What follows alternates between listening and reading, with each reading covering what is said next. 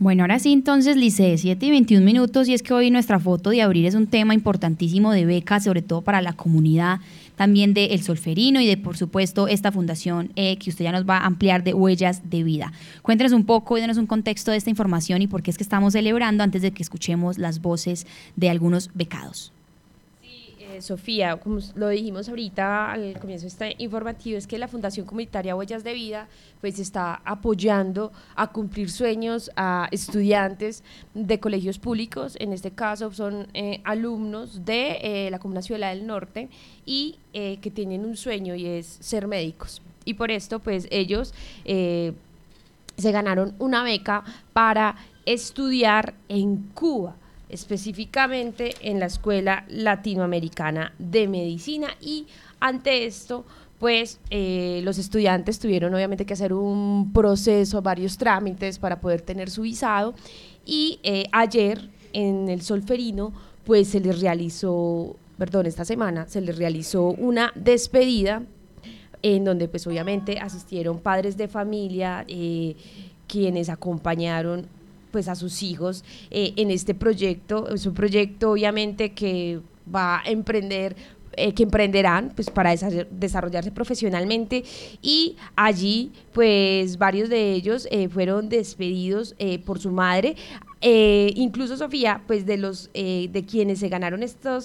esta beca, pues están Juan David Muñoz, Laura Morales, Juan Esteban Calderón, Sara Franco, María Fernanda Villa, Miguel Ángel de la Villa, Michelle Ramírez y Jorge eh, Rodríguez. Ayer de ellos ya viajaron para la isla María Fernanda Villa y Michelle Ramírez y también se sumó Jorge Rodríguez. Los demás están pendientes de eh, culminen como unos pequeños trámites para ya pues alcanzarlos la próxima semana, pero sin embargo eh, pues es de resaltar, eh, Sofía, este apoyo que hace esta, esta fundación, sobre todo pues a estos estudiantes que pues ilusionadísimos van a no solo a conocer otra cultura, sino otro país y obviamente pues a tener ese título como médicos. Así es, Lice. Tenemos hasta ahora entonces la voz de Sara Franco, ya es una de las beneficiadas eh, con esta beca, a quien también entonces ya despidieron, pero antes de irse eh, pudimos entrevistarla unos segundos. Aquí escuchamos entonces a Sara.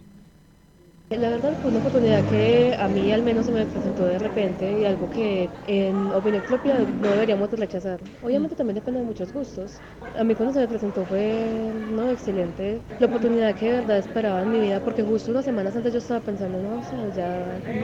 me gradué, no, no sé a qué universidad entrar, las públicas acá está es muy complicado, ya he intentado. Cuando mi amigo me, me comentó yo me postulé pues para poder ser beneficiada, de la beca. Y no, de verdad fue una oportunidad muy grande y siento que al conocer tanto la historia de, en sí, de lo que hay en trasfondo de las becas y de dónde viene todo esto, también es un gran paso entre Colombia y Cuba de tanta violencia que ha habido.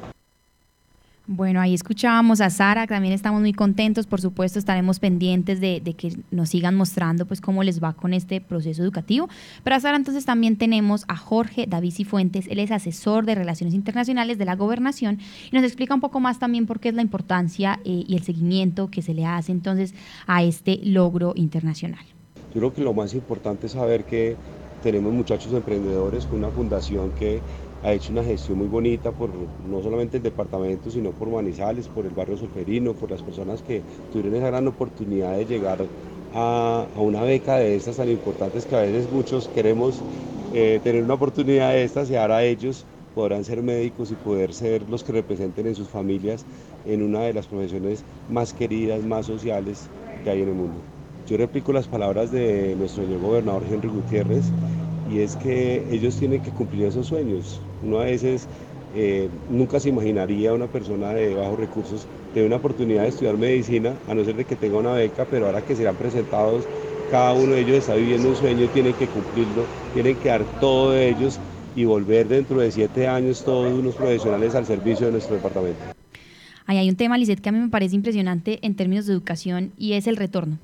el retorno, porque entonces yo sí, yo sí soy un amante de esta ciudad, pues pucha, la, la quiero demasiado y espero pues verla muy bien y, y, yo siento que también es necesario que entonces las personas también estemos aquí eh, pues al pie del cañón, tratando de que esta ciudad entonces mejore y, y, volver, estudiar, salir, explorar, por supuesto, pero entonces retornar a ver si de pronto también cuando mejoran nuestras condiciones, pues mejoramos también las condiciones de Manizales. Estaremos entonces muy atentos a cómo se va dando esto.